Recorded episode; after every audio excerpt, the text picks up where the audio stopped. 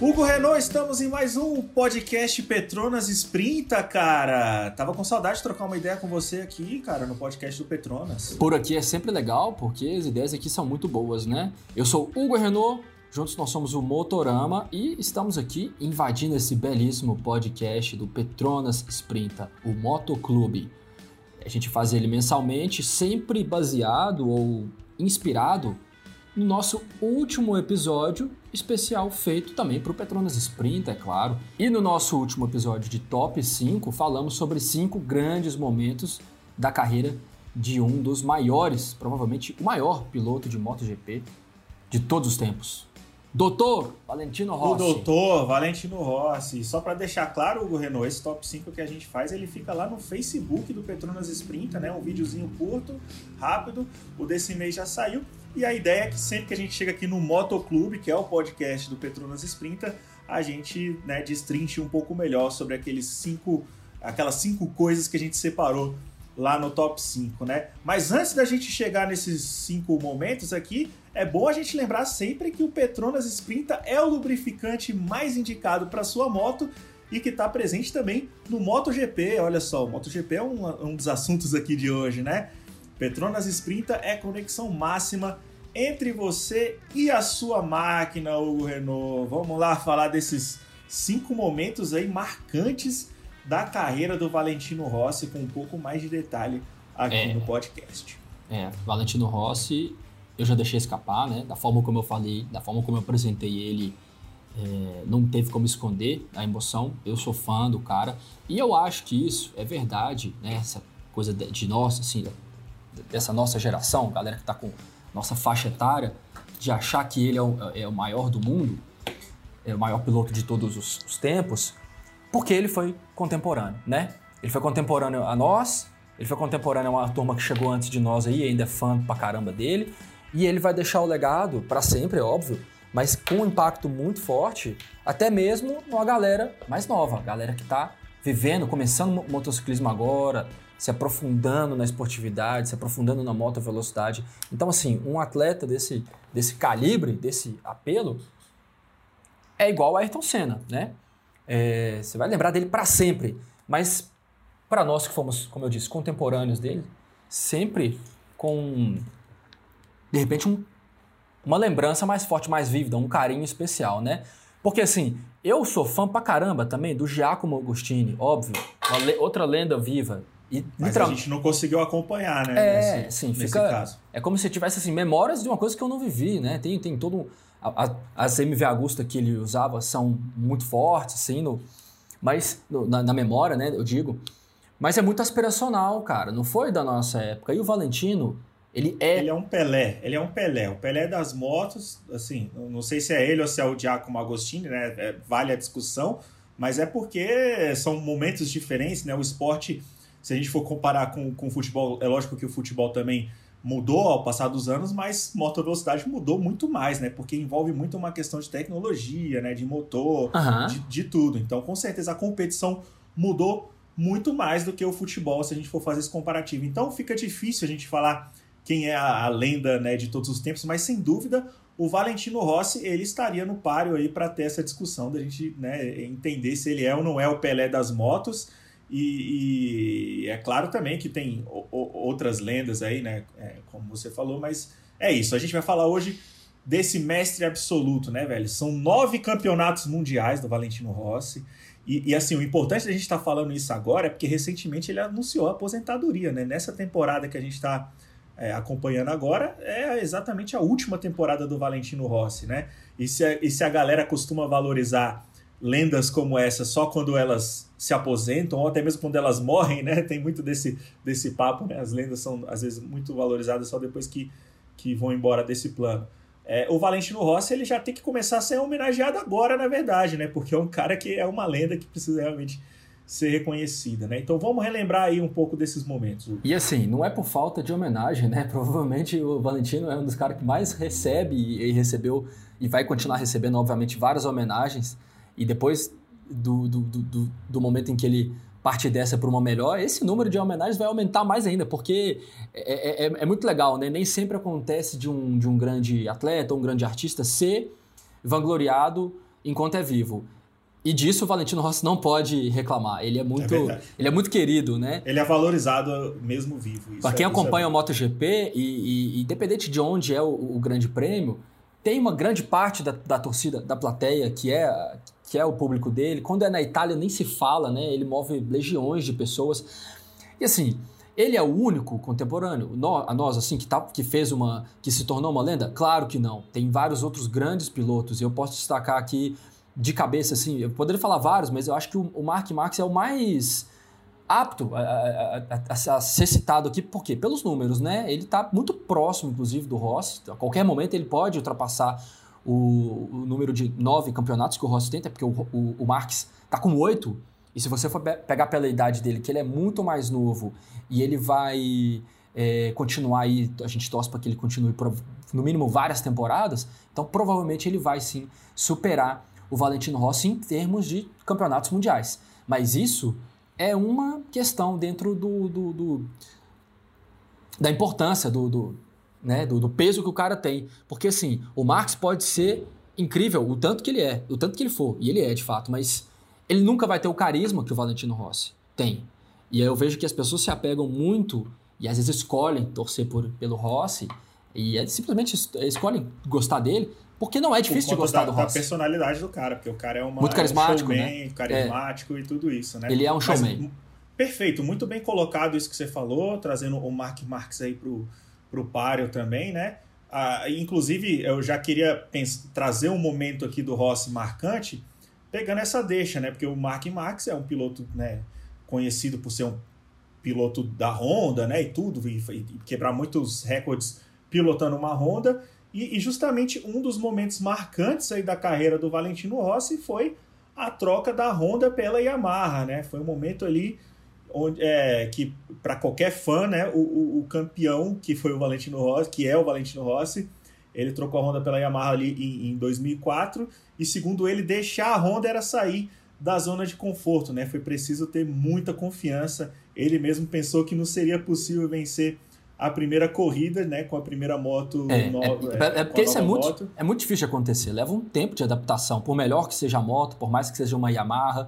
Tudo bem que em 2004 a Yamaha no MotoGP não é exatamente o que é hoje em dia, então ela deve também muito ao Valentino Rossi pelo desenvolvimento da moto que ela tem. Mas de qualquer forma, é difícil o cara sentar na máquina e domar ela de primeira ali na primeira temporada, no primeiro ano dele, competindo por aquela equipe. E o Valentino Rossi simplesmente foi lá e ganhou a primeira vez, a primeira corrida que ele usou a, a moto da Yamaha.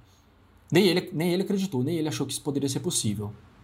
E isso lá na temporada de 2004, de 2004 né, velho? De lá pra exato. cá muita coisa mudou. Nessa, te... Nessa temporada, se eu não me engano, a gente ainda tinha o nosso piloto brasileiro lá, né? O o, o Alex Barros. Eu não tenho certeza se era 2003, 2004, o ano que ele. Né? Mas provavelmente sim. Vocês que estão ouvindo aí o, o podcast Motoclube, podem mandar uma mensagem pra gente aí, porque essa interação também é muito bacana. Então, é, a gente aqui não tá aqui porque a gente é sabichão. A gente tá aqui porque a gente gosta de falar de moto e gosta de falar de momentos como esse. Mas enfim, esse ano de 2004, né, muita, muita coisa aconteceu e essa mudança do, do Rossi foi uma das coisas mais marcantes aí da carreira dele. E ele fez justamente isso, né? Com a nova moto que ele estava ali inseguro, ele já começou vencendo, né? O cara é, é foda, velho. Aí foi uma jornada, né, que se iniciou em 2004 e pode-se dizer que continuou até agora esse último momento, né, de, da, da última temporada dele na MotoGP, porque a equipe que ele integra, né, que é a Petronas SRT, uma equipe satélite da Yamaha. E ele, a moto que, utiliza, que é utilizada por essa equipe, pela equipe da Petronas, ela é exatamente a, a moto da equipe principal Yamaha, entendeu? Então não, o, o, Rossi ele realmente se familiarizou com essa moto, né, e, e usou ela até até a última temporada da sua jornada na MotoGP. E a história do Rossi na Yamaha é muito bonita, porque ele saiu uma vez, né? Até no vídeo a gente fala, ele saiu da Yamaha para ir para Ducati, fazer uma empreitada lá. E acabou voltando. Ele não deu certo na, na, na Ducati e acabou obtendo nada mais do que alguns resultados medíocres. E aí, mesmo assim, tendo eh, dado esse, esse, esse, esse passo de ousadia, de sair da Yamaha, no qual ele já estava muito bem, já tinha se adaptado, e ir para a Ducati, que era uma vontade dele. Depois dele ter saído, depois de apenas duas temporadas no Ducati, ele volta para a Yamaha, ou seja, a marca dos, dos três diapasões aceita ele novamente, as portas estão abertas e aí eles continuam juntos ali a jornada de, de sucesso, eu diria, né? De muita parceria. O, o desses nove títulos aí, alguns foram conquistados com, estando junto com a Yamaha. Mas beleza, né? Já deu de troca pela, da Honda pela Yamaha. Quase 20 anos já se passaram e a gente tem muito mais coisa para falar do, do Valentino Rossi, até porque assim, é, momentos especiais e momentos grandes momentos de Rossi, assim, é, daria, daria para fazer no mínimo uns 25 episódios como esse. É, aqui, foi né? difícil, né? inclusive, elencar só É muito né? difícil. Né? Mas eu confesso também que teve. De repente teve um ponto que a gente deixou faltar no vídeo, mas assim, foi, foi de propósito. É pra gente poder incrementar aqui através do podcast. Aqui no vira um bônus. Vira um bônus aqui para quem escuta o Motoclube. É, eu não vou aqui delimitar a um apenas, não, mas, cara, o Valentino Rossi, ele, ele, ele provavelmente ele é um dos caras que mais passou por situações ali de, de altíssimo risco, situações muito intensas, situações de, por que não dizer, quase morte, né?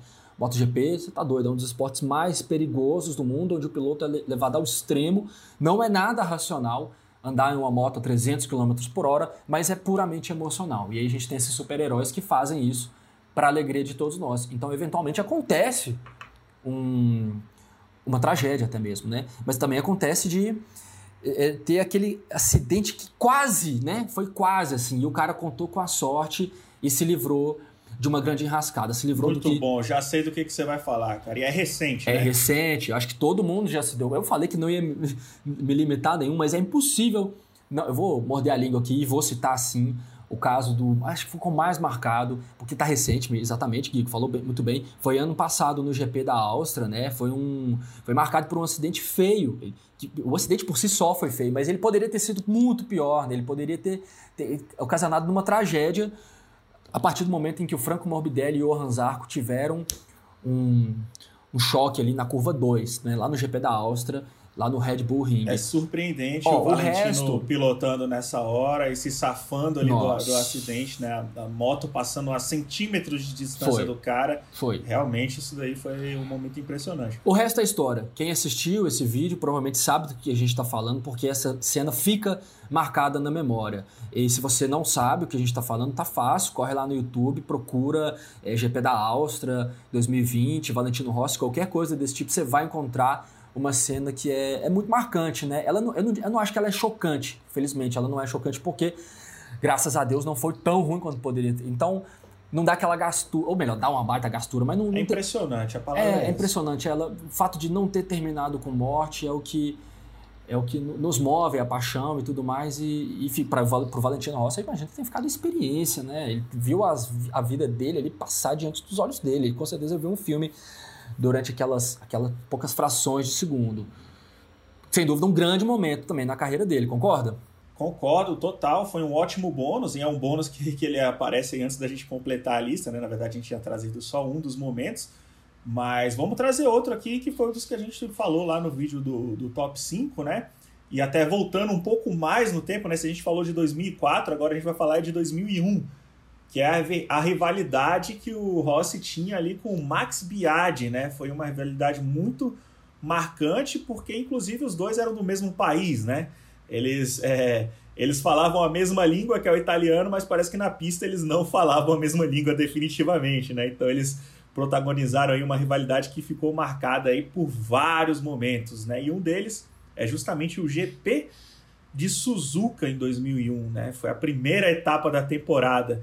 É, o que que rolou lá, cara? Na sexta volta, o Max Biaggi, ele, né, naquele espírito road hash, ele empurra o Valentino Rossi de propósito com o cotovelo, enquanto o Rossi estava ali tentando ultrapassar ele, né? Mas aí uma volta depois o Rossi conseguiu ultrapassagem, fez isso em grande estilo, com muita elegância, ou nem tanto como a gente mostra lá no vídeo também, né, Hugo? É, o que ele fez foi simplesmente dar o dedo do meio pro Biaggi. Foi uma cena muito. Foi, foi irado, na verdade, né? Eu tô rindo aqui, mas assim, atitude de nenhuma das duas, sem querer ser politicamente correto nem nada, mas assim, Max Biaggi mandou muito mal. atitude extremamente antiética. Eu dei uma risada aqui porque, cara, já se passaram 20 anos é. e hoje o que fica é a memória do, do que aconteceu. Eles mesmos se entenderam depois, fizeram uma amizade ou continuaram na rivalidade também, a gente não vai saber, só os dois vão saber, né? Porque o que as câmeras mostram ali na televisão é muito do showbiz também. Mas o que mais me chama a atenção e é que, pô, 20 anos atrás, o Valentino era muito mais, era muito mais novo, ele era, ele era tipo um menino. E aí nessa rivalidade com o Max, que é mais velho que ele, é, principalmente nas cenas de depois da corrida, onde os dois estão se encarando ali no pódio, é, fica muito, me, me, me, pareceu muito o Rossi com, com uma atitude que eu não, nunca tinha visto ele até então, né? Porque é, para nós o Rossi já, já é, é, surgiu como um, um, cara maduro, um mestre absoluto, onde todo mundo se. Como é que se diz assim? Até mesmo, digamos que de 2012 para cá, todo mundo que co correu com ele, inclusive disputou com ele, seja da, da, da equipe ou, ou, ou, de outra equipe, né? De qualquer forma são adversários, todo mundo se observava um grau de reverência ao cara. Por mais rebelde que fosse o cara, pode, poderia ser o, o Jorge Lourenço, que era um extremamente competitivo e rebelde e era colega dele. É, ainda, por mais que a rivalidade entre os dois fosse altíssima, ainda assim você via um, um ar de respeito com, com o Rossi. Então eu sempre vi ele como, como esse cara que é tipo o mestre dos magos para a turma toda. Só que há 20 anos atrás não era assim, ele ainda não era tudo isso que ele é. E em cenas de disputa com, com Biaggi, ele, ele, muito mais novo, como eu falei, ele parece muito aquele moleque tiradão, pronto para cair pra porrada. Eu falei, putz, eu nunca imaginei o Rossi assim, quase que briguentinho, né? Mas sim, ele já foi assim. E hoje é mais difícil ainda imaginar isso, né, cara? Pois é, quem é que vai querer brigar com ele, cara? Até porque com o tipo de atitude que esse cara apresenta, com o carisma que ele tem, é muito difícil. Ninguém vai, que... Ninguém vai querer Mas, brigar ó, com o Valentino o, Rossi. O MotoGP, ele tá repleto desse tipo de treta, de rivalidade, que são mais tensas do que o que a gente realmente vê na pista, né, cara? E, inclusive, quem quiser ver um pouco mais sobre isso, tem dois documentários que são muito legais aqui de recomendar, né? Eu sei que eles há algum tempo já, está, já estiveram no Netflix, não sei se eles estão agora, mas vale a consulta aí, quem estiver ouvindo e não estiver assistindo. Um deles é o Fastest, de 2011, né? Que ele relata ali a, a temporada de 2010 e 2011 com foco justamente no Valentino Rossi, né? É um documentário que é dirigido, inclusive, por outro motociclista, né? O motoqueiro, como vocês preferirem chamar, que a gente é, é muito fã, que é o Will McGregor, cara, o ator de Hollywood.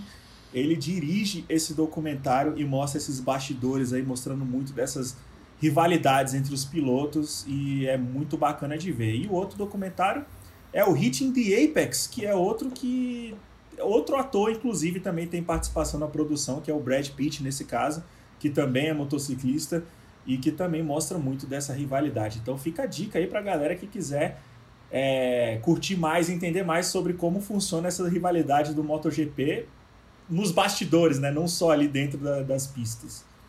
Boa, excelentes dicas, Guigão. E eu tava atento a essa última etapa do, do, do MotoGP, que consagrou o Fábio Quartararo como campeão do mundo agora, o primeiro título mundial do francês. Venceu pela Yamaha, né? E, cara, quem foi o primeiro a estender a mão pro cara assim que ele ultrapassou a linha de chegada? Valentino Rossi. Estava lá do lado dele, tá ligado? Cumprimentando. É, muitos, de repente, não demonstrariam essa atitude. E o Rossi, já um, um. não que ele seja um senhor de idade, mas pro, pro, pro esporte ele já tá, apresenta uma idade muito mais velha e se aposentou. Ano que vem ele não vai estar lá mais na pista. Então, assim, o cara não deve nada a ninguém. Ainda mais num ambiente de arrogância como é o MotoGP, né? Os caras são muito, são muito radicais lá. Tem um que chama Maverick, inclusive, mas todos eles são é. muito, muito Mavericks, eu acho. Todos eles são muito Mavericks, exatamente. E aí é, é esse tipo de atitude que, que faz a gente curtir pra caramba o Doutor 46. Mas bora para mais um grande episódio que ficou marcado para os aficionados por Valentino Rossi, acho que em 2008 tivemos ali uma, uma, uma vitória esmagadora dele, né?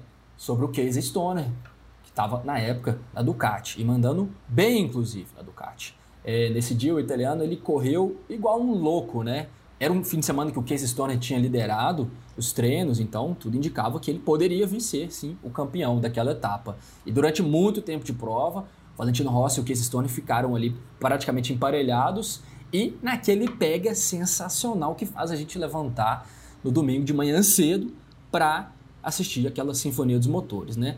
Depois de muitas tentativas, o italiano conseguiu a ultrapassagem e aí no final o Casey Stone acabou até cometendo um erro que fez ele ir para o chão, cara. Você imagina o, o abalo emocional disso, né? O cara, depois daquele pega alucinante, chegou a cair, falou, cara, tava tudo certo, o que, que aconteceu comigo? Eu caí, esse italiano maldito passou, pois é, não apenas passou, como ganhou essa corrida e acabou ganhando várias outras. Procurem esse vídeo do MotoGP. É, você vai encontrar ele como Batalhas Históricas, MotoGP Muito Historic bom. Battles. O Rossi versus Stoner lá em Laguna Seca, né? Um circuito de em corrida 2008. em 2008. Nossa. E lembrando que o Casey Stoner é também um dos pilotos mais sinistros aí da, do, do MotoGP, né? O cara também pilota demais. Demais, demais. É, australiano, né, cara? E é, e é, legal, eu gosto dos pilotos australianos, não só na, na na, na, nas motos, mas inclusive na Fórmula 1, né? O Daniel Ricciardo é um piloto australiano Max e, e, Max Weber também. E esses caras são, são legais, né, velho? Se você pegar pelo menos o, o, o Daniel Ricardo. Ricardo aí como, Ricardo como parâmetro, é um cara muito de bem com a vida, né? Sorridente e tudo. Parece que todo é... mundo na Austrália é um pouco mais é. feliz, né? Não sei porquê, não sei se é porque eles estão do outro lado do mundo ali. Mas enfim, no caso do, do Casey Stoner, cara, ele também é, tem um capacete que eu tenho a miniatura do capacete do cara, de tanto que eu acho um, um, um, capacete legal, né? Iradíssimo, porque tem aquela bandeira da Austrália junto com um canguru ali e tudo. Acho que é um dos capacetes também é, mais icônicos aí do MotoGP. É claro que o, o, próprio capacete do doutor aqui valia também até um capítulo à parte só para falar disso, né? O tanto que as marcas tentam, às vezes, elas não têm nem o, o, os direitos né, de usar as imagens do, da, da, coisa do Valentino, mas elas vão lá e tentam imitar alguma coisa parecida, porque sabe que aquele, aquele, aquele marca-texto dele, todo colorido, com aquelas, né, aqueles detalhes, o sol e tudo, vende pra caramba, né, velho? Então, fica. Acabei dando uma, uma, uma guinada aqui no assunto, né? Falei do Casey Stoner, aí lembrei do capacete dele, fui falar do capacete do Rossi também. Mas na verdade o que eu queria dizer aqui é que o Casey Stoner realmente é, é um piloto sensacional e, e, essa batalha entre os dois em 2008 é uma grande prova disso, né, velho? É uma grande prova disso. O Valentino Rossi também, ele é muito conhecido por ter protagonizado grandes momentos que geraram vídeos maravilhosos de uma situação muito inusitada que é ele andar de moto na própria casa dele, né? Ou melhor, no rancho dele. Valentino Rossi é, mora em um rancho e nesse rancho tem uma pista de moto que é a coisa mais alucinante do mundo, onde ele brinca ali, né? E recebe os amigos e, é uma pista de motard, cara. É uma pista, ou uma pista de flat sem track. Contar, sem contar o off-road que tem lá, né? Ele tem várias pistinhas, é, se a gente é. puder dizer assim, né? Exatamente. Mas tem essa parte do, do motagem também, ele pira nessa coisa é, de motagem, né, velho? Eu já ouvi alguém dizer, um instrutor de pilotagem há muitos anos, que pro piloto de moto velocidade, para a maioria dos pilotos, a categoria de, de, de supermoto é uma das que vai mais fazer com que o cara evolua, ao mesmo tempo em que não é tão desgastante pelo simples fato dele não estar tá ali a 300 por hora o tempo inteiro. Então o cara pode aproveitar uma férias dele, uma, uma um intervalo na temporada para fazer para fazer essa prática, né? E, e, e, sem grandes compromissos ali de de repente se acidentar de uma forma muito horrorosa, porque impossibilite ele na, no, no, restante da temporada. Então isso é, é muito forte, né? Da maioria dos pilotos. É, o Mark Marques corre também, de, de, já vi até na televisão correndo no, nos Estados Unidos, no flat track lá, do, do, dos circuitos ovais mesmo, e, e, é maravilhoso de ver, né? Porque o, o, cara é muito bom no negócio, ele pode ser muito bom em outro negócio também. E o Rossi, ele é, ele é famoso por essa fazenda dele, dele né? Tem também alguns vídeos no YouTube, e tem um que eu já assisti que é o melhor de todos, que é simplesmente um drone alucinado, como se perseguindo as motos ali, a partir do momento em que elas saem da o linha. cara pilota o drone no nível que o no, Rossi é, pilota a moto. Eu né? não sei o nome desse, desse cara aí, desse cinegrafista de drone, não. É o Rossi é o, dos drones. Ele é o Valentino Rossi dos drones. Procurem depois, galera, é animal. É um grande e, momento quem quiser ter uma experiência no, no rancho do Valentino Rossi, isso ficou possível desde que soltaram aí o, o jogo, né, do, do Valentino Rossi. Você pode jogar dentro do rancho do cara. Ah, tem isso aí? Tem Show isso, demais. Né? é massa aí, demais. É massa, hein? é, iradíssimo. Eu vou trazer um outro momento aqui que a gente também falou lá no, no top 5. É legal que a gente trouxe aqui agora outros momentos, outras histórias né, que permeiam aí, é, a carreira do Valentino Rossi, a história dele. Muito legal tudo isso que você trouxe agora, o, Mas só lembrando, a gente trouxe também lá no, no top 5 um momento que foi muito marcante, que foi o GP da Holanda em 97, cara. Em 97, ele estava no segundo ano correndo, né, no campeonato mundial, né, no, mas só que dessa vez, né, ele ainda não estava no MotoGP em si, né? Ele estava na categoria 125, mas ele já estava no nível muito acima, né, da galera que competia na mesma categoria e contrariando muitas é, coisas que o pessoal falava, né? Porque ele é um cara muito alto, né? Então, naquela época, é, se duvidava um pouco do, do quanto que ele ia ter um bom desempenho, porque era um moleque de 1,81, velho, de altura. No GP da Holanda desse ano, né, de 97, foi ali a, uma das vitórias mais impressionantes dele, que mostrava o quanto que o, que o Rossi é, seria um gênio, né, dali para frente e tudo porque foi uma, uma, uma corrida que né, ele já estava ali liderando e tal, estava com a vitória garantida. Só que aí do nada o freio dianteiro superaqueceu, faltando cinco voltas para acabar. E aí nesse momento é, todo mundo achava que ele não ia segurar e tudo. Né, ele perdeu ali umas posições, ele, ele passou para o oitavo lugar, faltando só essas cinco voltas, então ninguém acreditava que ele fosse recuperar mas aí o cara, no meio da corrida, na verdade, no meio da corrida não, né? Ele parou nos, nos boxes ali, é, resfriou o disco, ajustou o manete, e aí, cara, na última volta, na última, ele foi de quarto, da quarta posição para a primeira novamente, e aí ele venceu a corrida depois de recuperar a temperatura ideal do disco. Então isso já mostrava a genialidade do Rossi, né, velho? Do que, que o cara seria capaz dali para frente, né? Eu acho que esse momento foi um momento marcante porque a galera descobriu o quanto que o talento do cara era realmente diferenciado em relação aos outros pilotos, não é isso? Ah, sim, sem dúvida nenhuma, né? E lembrando que em 97, lá no MotoGP, na categoria de 125, é, a 125 eram dois tempos, então trazia uma, um embate muito forte, né? E o Ross, desde esse primeiro momento ali, o segundo ano dele, ele já estava sério, né, no negócio. Não que ninguém tivesse ali de brincadeira, é claro,